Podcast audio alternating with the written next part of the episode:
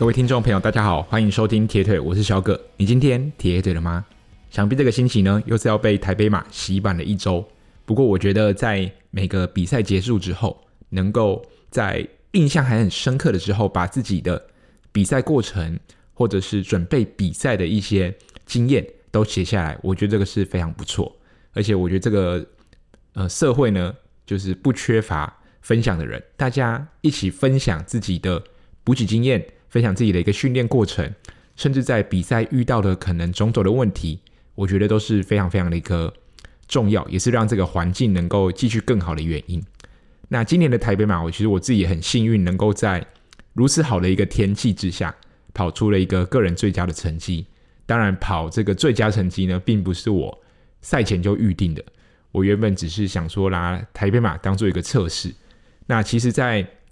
十一月的时候。脚的状况还不是那么稳定，所以我甚至有打算，可能如果真的状况没有改善的话，就不要出赛。那我这次的成绩是两小时五十八分三十四秒，这个是我的手表的一个时间，不是大会的时间这样子。那我破了个人的 PB 呢，是五十四秒，那 PB 是去年创出来，等于是连续两年都呃写着个人 PB，我觉得这个是很幸运啊，基本上。很多事情，跑步啊、训练等等，其实现在做很多事情，并不是说你付出就有回报，也不是说你有一个很完整的训练，你在比赛当中都能够百分之百的发挥。呃，训练可能三四个月，可能就是为了在场上那个三个小时到五个小时，那很有可能中间历经伤痛，甚至往往可能在重要的比赛的前一个礼拜。或者是比赛当中发生感冒的问题，那当状况下来的时候，要破个人的记录，可能也不是那么的容易。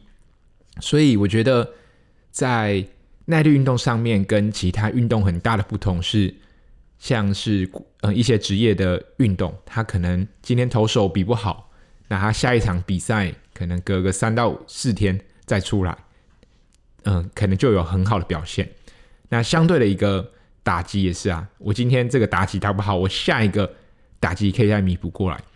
但是以跑步或者是铁人三项，我们都是为了一场比赛，然后精心准备，呃，三到四个月，就是把所有的心力都投入在这个样子一个上面，然后希望获得一个好的结果。那往往这个中间变数很多，有些人可能因为在骑脚踏车的过程当中不小心呃摔车。或者是在跑步的过程当中经历过像我这样子受伤的一个状况，那很多时候可能一年、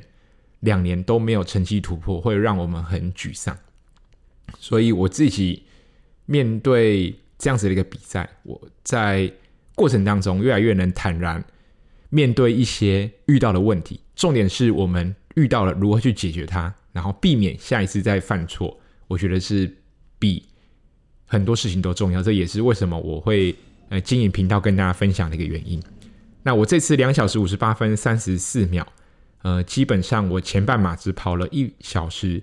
三十分十三秒，后半马跑了一小时二十八分二十一，等于是跑了一个所谓负分段的这样子一个状态。那要在马拉松比赛跑出好成绩，或或者是说你要跑出个人最佳成绩，负分段的。这个重要性呢，不在话下，就像目前的男子世界纪录也是在负分段的一个状况下所跑出来。那我自己对于这次的比赛天气，我觉得我很喜欢，甚至这个天气比去年八度无雨的一个状况来说，我更习惯。可能我自己在北台湾生活，所以这样子基基本上没有下雨，我都觉得是一个非常好的天气。那这次刚好，你看比赛礼拜天、礼拜五的时候，还可以感受到天气是非常炎热。那礼拜六早上就开始感觉到，哎，这个寒风吹下来，哎，再加上你的肝糖超补一下，你就觉得，哎，整体的状况都上来。所以我觉得这次的天气啊，算是老天很赏脸，给我们呃所有跑者一个可以跑出好成绩的。呃，这样子的一个环境气候条件这样子，那我自己原本预期还会下雨，不过跑上环东整个来说，除了地面比较湿滑之外，风比较大，我觉得没有什么太大的一个雨势。那基本上对我而言，这样子的一个气候条件是我很习惯啊，尤其对铁人三项选手，可能在爬坡上面，并不会像呃单纯跑者来说会比较吃力，因为我们习惯了呃腿部的一个肌群。那再加上其实这个风跟北海岸或者是很多如果可能有澎湖的听众朋友、新竹的听众朋友来说的话，哎，这个台北的风其实说实在并没有很大，而且如果你跑在人群当中，是还可以省掉很多的一个力气这样子，而且有逆风就代表有顺风。所以整体来说，我并不会觉得台北马拉松的赛道有环东高架那样子一个部分会影响到呃成绩有多少。那当然，其实最主要影响是前面的精英选手，因为精英选手相对而言集团就没有那么的多，所以他们可能常常得面对自己独推的一个状况这样子。那在跑步的过程当中，先来跟大家分享我前半马，因为要破三嘛，所以基本上就是。前后半马就是九十分，但我的前半马我跟着集团稍微跑得比较保守一点，我们前半马跑离九十分多了十三秒，我当时心里有点担心，因为我们原本出发的时候我是拿 A 区的号码布，就是因为拿去年的成绩申请是在 A 区，那我们原本呃破三的这样子一个集团是要约在 B、C 区的交界。那导致出发就延误了很多的时间，所以我第一 K 只跑了四分四十秒，我觉得浪费蛮多时间。如果第一 K 可以跑在四分二十到二十五的话，我觉得至少可以省下十五秒到二十秒的一个成呃时间这样子。对，所以这样子，但你不能 用事后论，然后来去去扣这个秒数。不过确实第一 K。来说跑的太过慢了一点，这样子，而且前面花真的太多的时间在闪人，然后你还要在这个仁爱路，你除了闪人之外，你要注意脚下的猫眼石，在那段的过程当中来说，真的是花蛮多心思的，这样，所以明年应该不会犹豫啊，就是在 A 区，如果我有跑的话，那在高架的部分。我觉得我那时候跑上高架之后，会接着一个微下坡。那时候的微下坡配速落在四分二十二秒，那时候我就感觉蛮紧张。我自己觉得，诶，微下坡的配速感觉很好。那结果没想到配速还超过我的预定的目标，代表其实风真的是算蛮大，因为我是在跑在前面这样子。那我自己开始提速的时间大概是二十七、二十八公里。也就是下高架准备进水门的那个时候，我开始提速。我那时候感觉，哎，状况很好。尤其去年在三十六公里，大约是在河滨公园往北大概压头的那个方向，是我跑起来最痛苦的一个时候。那没想到这一次跑起来，我觉得体感都非常的好。最后看数据。我心率最高一百七十二，那平均下来的心率是一百五十七。整体而言，我跑到后半段的时候，并不会觉得特别的喘，心率特别的高，反而是腿的肌群比较酸，导致没有办法做更快一点的提速。不过后半程跑了一小时二十八分二十一秒，我自己觉得是一个已经表现很不错的一个成绩了。对，毕竟你都破 PB，你就。我觉得也不需要太要求太多，那你有需要改进的，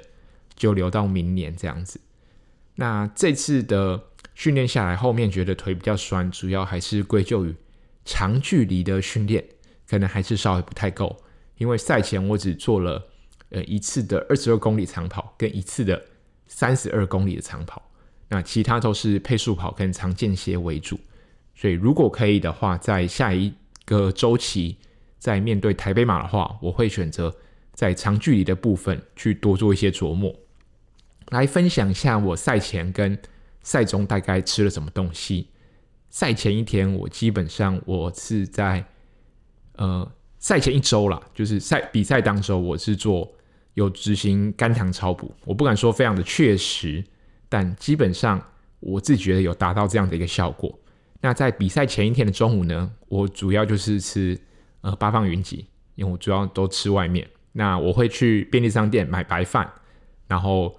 在八方点他们的面，然后面吃完之后拿那个酱再把白饭吃完这样子。那晚上的话我就吃 Sukiya，这跟我去年吃的是一模一样。那我会点一个中碗的牛丼，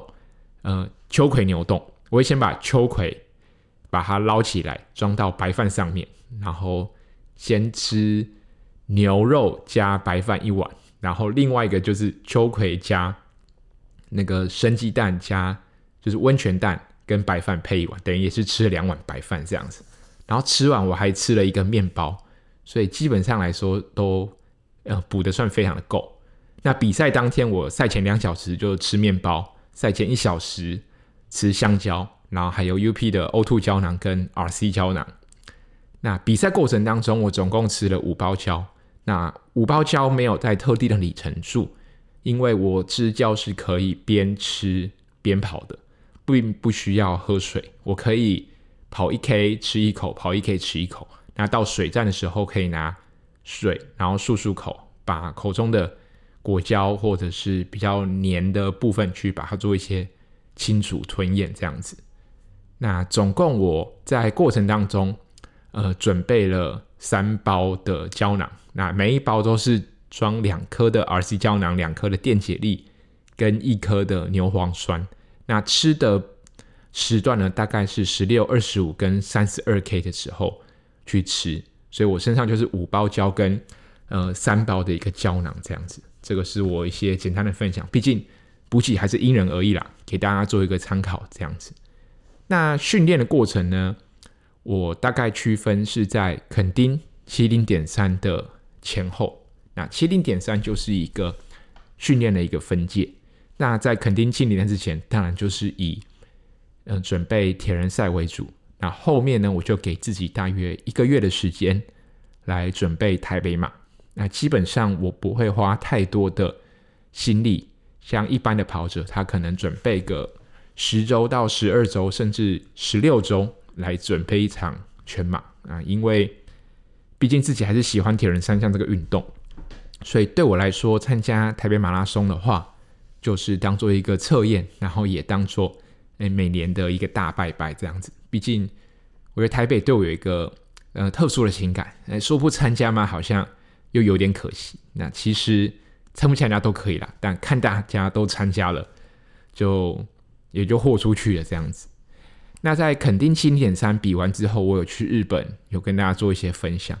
那在日本的期间，我就是当做恢复，并不过我到国外仍有保持运动习惯，有去慢跑或者是爬山。那我知道，呃，准备铁人比赛跟准备马拉松是呃有一些相似，但也有很不一样的一个地方。那尤其是刚提到周末长距离是在准备一一三比较缺少的一个部分，基本上准备一一三。周末跑步大概二十五到二十七公里就紧绷了。那在准备马拉松，我自己会习惯跑到三十二公里，甚至如果有机会的话，能跑到三十五公里是最好。嗯，心里会比较踏实，训练起来也会比较扎实的感觉。那我一回来，从日本回来，我就在事前有先报名了十一月的扎达马拉松。那那场比赛呢，我的扎达马跑了三小时五十分，我就是刻意用慢跑的方式去建立我的有氧耐力。我不确定这个对我来说有没有特别的帮助，但是我每一次做完这种大概四小时左右，三到四小，超过三小时的长距离耐力的话，我的状况大概隔周或隔两周就会有明显的进步。对，我把它当做是一种 LSD，但不是长跑。对，我就把它当做一个长距离的慢跑去执行这样子。那因为每次做这个长距离的耐力，我的状况都会提升，所以我一样就把渣打当做一个训练的一环。那毕竟在赛前可以跑一次四十二公里，诶，说实在也不并不容易。那因为我自己觉得，以我的状况来说，要调整到。呃，破三并不会太困难。那缺的呢，还是我的长距离这样子。那其实我的脚伤在扎达马之后，人是时好时坏。我照十一月二十三号那周去复健科再照一次呃超音波，才确定，诶，脚康复的状况还算不错。直到十一月二十六号，都已经十一月底了，才完成第一次的长跑，就是周末的长跑才完成。而那一次的距离也只有二十二公里，说实在也不太算长跑。但是，呃，跑完脚都没有发生呃其他的问题，让我的内心踏实了很多。那这个部分也让我对台北马稍微产生了一点点一个信心，这样子。那最后一次的长跑呢，就是在这个二十二 K 的隔周，我马上执行了一次三十二公里的一个长跑。说实在，从二十二公里。到隔周直接加到三十二公里，呃，对我而言，我自己觉得这是一个风险，但毕竟没有什么太多的时间。如果我这个三十二公里都跑不完，那我台北马基本上也不太需要，呃，去期望什么东西。所以我又有一点在走钢索的感觉。对，那我自己觉得你没跑到，我自己没跑到，那台北马就不用抱太大的期望，甚至。不用比赛啊，对，我自己是这样子觉得，所以那时候还是有跑完三十二公里，而且那时候的三十二公里跑完，就有一点像比赛结束的一个感觉。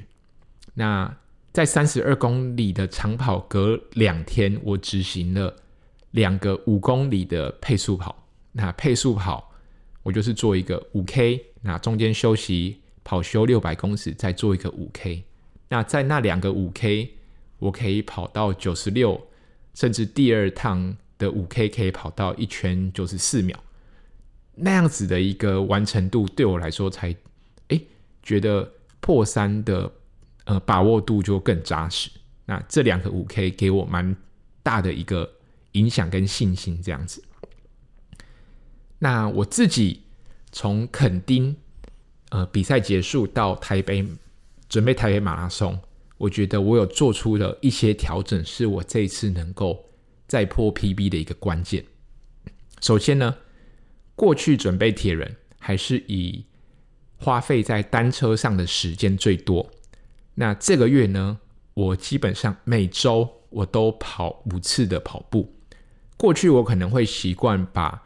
呃强度放一点在单车上面，然后我可能去恢复。的时候可能会以单车跟呃游泳为去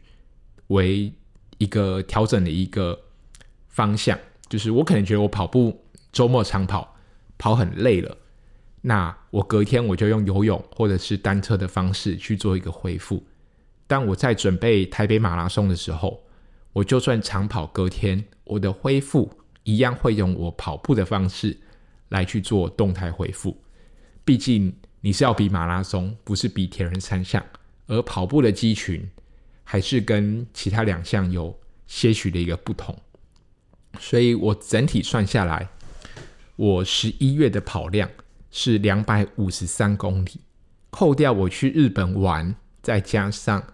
呃确定加上十一月只有跑过一次二十二公里的长跑，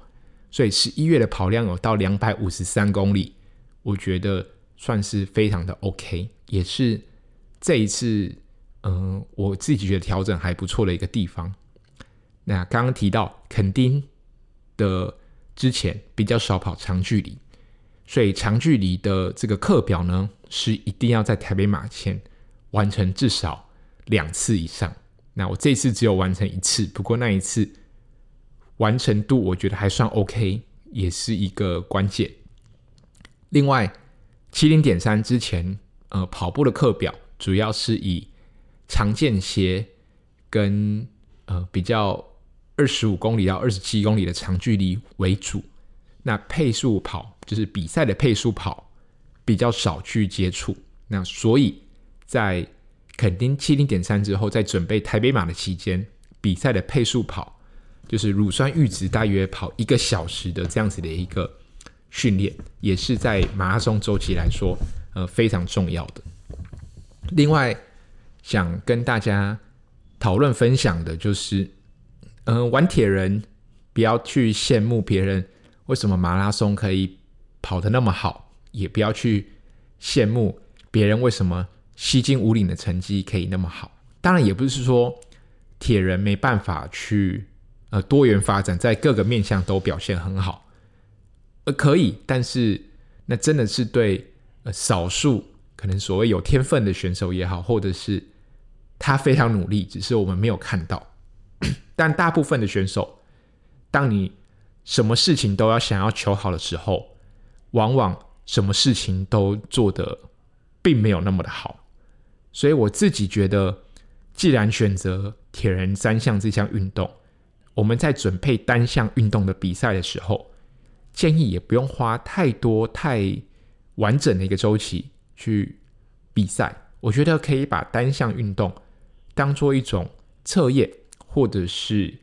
一种在我们训练之余能够维持运动热情的这样子的一个方式。那我自己觉得，像台北马拉松。规划一个月的时间应该是刚刚好，毕竟你超过一个月，那你要你的单车、你的游泳能力一定是会随着时间而下降。那另外，我们铁人过去大部分准备铁人比赛的时候，呃，单车一定是花最多的一个时间。那相对的，在准备马拉松的时候，跑步会占比较多的比例。当跑步比例比较高的时候，当跑量一变大的时候，我们就反而容易造成受伤的一个状况。当然，这个讲很容易啊，要避免真的是要非常非常的一个小心。这个也是往往我们我自己，像我自己，就是跑量一拉高，很容易导致受伤。我自己在每一年，尤其是十一月的时候，是我受伤发生几率最高的时候。这个我自己都会呃记起来这件事情。所以每到这时候，我就会特别的小心。当然，有时候受伤也不是小心这件事情就可以避免的。对，这个有时候去解决问题，去追根究底，我觉得还是可以找到一些原因这样子。另外，嗯、呃，你我们一般在准备铁人三项，你要在准备马拉松，我觉得像我就很清楚，我知道我自己平常在准备铁人的时候。我训练呃缺乏了哪些东西是马拉松所不足的？例如刚刚提到的周末的长距离、乳酸阈值的配速跑，是我在准备铁人时候比较少执行的课表。但今天要准备马拉松比赛，这个东西是非常非常重要，所以你必须先知道我们自己缺乏什么东西，然后去提早规划，然后在比赛之前尽可能去弥补自己不足的地方。我觉得这个就是，呃，很重要的。那另外一点，我觉得我在肯定七零点三之后，我仍有保持在跑步机慢跑的一个习惯。这对我来说，可以让我在跑环东，或者是上高架，甚至是一些桥的坡度的时候，我并不会那么害怕。我的内心可以诶保持坚定，就算掉速，我知道我的肌力还是非常够的。那我自己觉得，就是刚提到，不要把马拉松当做一种比赛的心态。对，我觉得当做是一次测验，心理压力也不会那么大。跑得好，我觉得也不代表你铁人赛的比赛最后的跑步能够跑出好成绩。那你跑坏了，也不代表呃我们的跑步的实力是很差的。毕竟能调整的时间并不多。所以我自己觉得，就当做一个测验，然后当做年末给自己维持运动热情的这样子的一个动力，我觉得就很 OK 了。那回来还是要谈一下，每年台北马拉松有没有值得改进的地方，或是我自己看到的一些观点。那其实，在比完赛之后，马上就在呃网络上看到，哎，雨衣乱丢的这个新闻，这个新闻真的是。每年都被拿出来在台北马炒作一次，那可以看到媒体的素质就是没有我们想的那么高。每年都拿旧的东西出来，但是相对的，我们就是要改进自己嘛。如何把这样子一个东西，雨衣乱丢的这样子的一个行为来去做改善？但我们不可能让每一个人都把雨衣呃丢在垃圾桶或者它应该出现的地方。但是我觉得还有一些改进的地方，我觉得可以做。首先，其实以台北马拉松的出发点而言，市政府真的是太小。不过，既然它是一个起点，如果我们在起点不动的一个状况之下，有哪些可以改进？首先，起点的两侧其实都没有放置雨衣或是的旧衣回收箱，这是未来可以改进的。第二，我觉得什么地方可以安排雨衣丢置的一个区域呢？仁爱圆环，因为从仁爱路市政府出发，仁爱路接仁爱圆环，应该是那个腹地是最大，而且那个是人流可以分流的一个地方。因为大家可以往左边绕，也可以往右边绕，那个腹地也是非常大，那边非常非常适合放雨衣回收箱。然后另外，我觉得要不丢弃鱼这件事情，不是只是拿来呼吁而已，应该要变成一种呃跑者文化，让提升我们跑者的一个素质。那其实台北马拉松因为有半马的关系。所以代表其实台北马拉松，很多人是呃把第一次的半马献给了台北马拉松，这个不可讳言。对，跑全马的基本上总不不可能第一次参加比赛就跑全马嘛，对不对？所以其实半马的跑步菜鸡是非常的多。那你要在这样子的一个大比赛去。呼吁，我觉得反而还有点难。我觉得应该从我们自身的文化去做起。像现在有很多的跑团教练，甚至呃，官方在宣传台北马的时候，这个官方的活动都可以呼吁：哎，雨衣不要乱丢，或者是你如何让这个环境变得更好。我觉得还有一个很重要的点就是，可以鼓励大家去穿旧的衣服，而不是雨衣。毕竟雨衣说实在，虽然嗯、呃，很保暖，但其实相对的也并不是那么环保。我上集有呃提过，嗯、呃，诶，不是上集，我自己在我的 Instagram 有分享过。对我自己觉得雨衣毕竟还是没有那么环保。如果大家可以穿那种很旧的风衣，我觉得也是很 OK。那我们像国外的大城市的马拉松比赛，都有所谓的旧衣回收箱，他们收集好旧的衣服，会重新经过诶清洗。然后捐给呃需要的一个呃可能比较弱势的一个族群，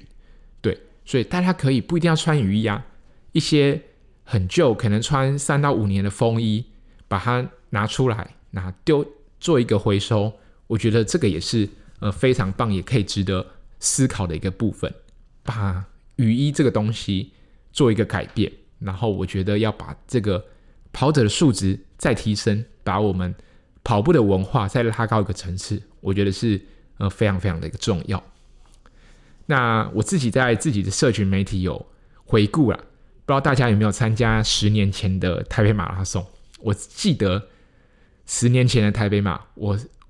现在脑中唯一的记忆呢，就是当天的大雨。当天的大雨真的是大到，如果今天我只是把台北马当做一个活动的话，我应该不会想出门。对那那个雨呢，是从出发开始就没有停，然后还没有起跑，我们我的脚呢就已经湿整片。那从十年前那场比赛一直到今年，其实可以看到台北马拉松已经在很多的部分，呃，做了一个改善。当然，我觉得还有很多地方是可以值得借鉴，包含刚刚提到，其实台北市政府当成一个起点，它的腹地。并不是那么的广大，对。另外，我觉得台北马拉松又包含了全马，又包含了半马。说实在，我觉得以台北这个城市来说，台北其实不算一个很大的城市。那一个台北，它又是一个首都。那其实每年不是只有办台北马，它还有很多的比赛是从总统府的凯道出发。很多大大小小的活动，其实就是常常占用很多道路的一个空间，这样子。那我觉得可以，呃，路跑协会或者是可能比较在这个方面有话语权的，嗯、长官或许可以考虑把台北马区分成全马跟半马，就是分成不同天，像瓦伦西亚一样，瓦伦西亚半马跟全马是举办在不同天。那当然，像台北马举办在十二月中，主要基本上。冷的天气还是比较多。那半马说实在要非常冷的天气才能破皮皮是到没有那么的影响，没有那么的大。对，那全马受天气影响可能比较大，所以可以考虑像是把台北半马留给其他冠名的一个赞助商，那富邦台北马就把这场全部保留给呃全马的这个跑友，这样子我觉得是很 OK 的。那和其他大城市相比啊，其实台北真的不算是很大的一个城市。可以看到，其实像二十一公里之后上二十公里之后上高架环东，甚至从南港是跑进河滨，所以其实有还是有十几公里，快接近二十公里的路段呢，是并不是跑到真正的呃城市的街道里面。但是台北跟其他县市比起来，拥有最完善的大众交通系统，而北台湾也是十二月，嗯、呃，相对其他县市容易遇到低温的一个地区。那这样子的一个状态下，我觉得台北的马拉松还有很多值得优化的一个空间。另外，一我觉得有一个地方需要改善，就是达标的资格。像现在女子四小时就可以全马四小时就可以达标，我觉得太太简单太容易。男子三个半，说实在也太容易。他不是说啊，我程度好才这样讲，没有，你去分析一下这样子的一个人数，其实，嗯、我这次在 BC 区中心出发，我光进的通过起跑点就花了很多时间。那我觉得达标资格上修是必必要的啦。像我自己觉得，男子你要在三小时十分以内，然后女子在三小时四十分以内去申请，我觉得还差不多。那如果你是女子三小时四十分，你也可以把它安排在 B 区，不一定是要在 A 区出发。这样子应该是要按照我们申请的这个时间来去做我们的排序出列，而不是只是依照哎。哇，你跑得快，你就可以在 A 区等等这样子的一个方式。那同时，我们也可以看到，现在台北马的列车最快是三小时的官方列车。那希望未来有一天也可以增加到两小时五十分的列车，因为像日本或者是其他比较大型的马拉松比赛，现在都可以看到二五零的列车开出来了。那十年前的台北马，我回顾了一下那个成绩。三小时以内的跑者不到七十个人，今年总共有四百六十二位选手达成 Sub 三的这样的一个成就。那当然，我原本预期今年有机会突破到五百人，不过可能要等到明年才有。可以看到，其实国内的成绩还是从市民跑者不断的往上提升。那其实国内的精英跑者的成绩相对停滞了蛮久一段时间。那这这个主要原因呢，还是因为其实市民的精英跑，呃，市民的跑者比较容易找到成绩相近的人去互相砥砺。那尤其是像这次获得国内女总一的陈怡宁，她的是呃成绩是大概两小时五十六分钟。那她自己的个人的实力应该是可以推到两小时五十分左右。那她在这个训练的时候就可以找到呃成绩相近的男跑者。来一起训练，然后把透过相互刺激，把这个比赛的成绩往上提升。那相对的精英选手就可能没有办法很容易的找到两小时二十分到两小时三十分，甚至可能两小时十分到两小时二十分这样子一个区间，很多都是要到国外才有这样子的一个精英选手能够互相的鼓励，互相的去。等于去刺激彼此这样子，所以我自己觉得台北马拉松而言，呃，还是很多市民跑者可以突破个人 PB 的一个地方。那像精英选手，可能就是要找到所谓的到日本呃参加比赛，或者是像瓦伦西亚等等的大型城市马拉松，来去找到自己成绩这样子的一个破口。好的，那今天的节目就聊到这边。如果你觉得今年的铁腿给你有在训练上一些帮助，也欢迎可以到资讯栏给我一些抖内，或者是给我一些鼓励的话。那诶，我上次有看到有人在 Spotify 留言给我，哦，那个留言我都有看，那非常感谢大家留言。我觉得回馈对我来说也蛮重要了，毕竟这个频道经营了三年多，那也很感谢陪伴大家度过这样子的一个时光。在这次的台北马快到终点的时候，也有听到有旁边的嗯民众有喊喊我的名字这样子，然后我觉得非常的开心。那也预祝大家就是台北马之后能够好好的休息，那不要想着运动这件事情，可以好好的去做自己想要做的事，去吃自己想要吃的餐厅，一切等明年再说喽。好，今天的节目就到这边，我们下一期再见喽，拜拜。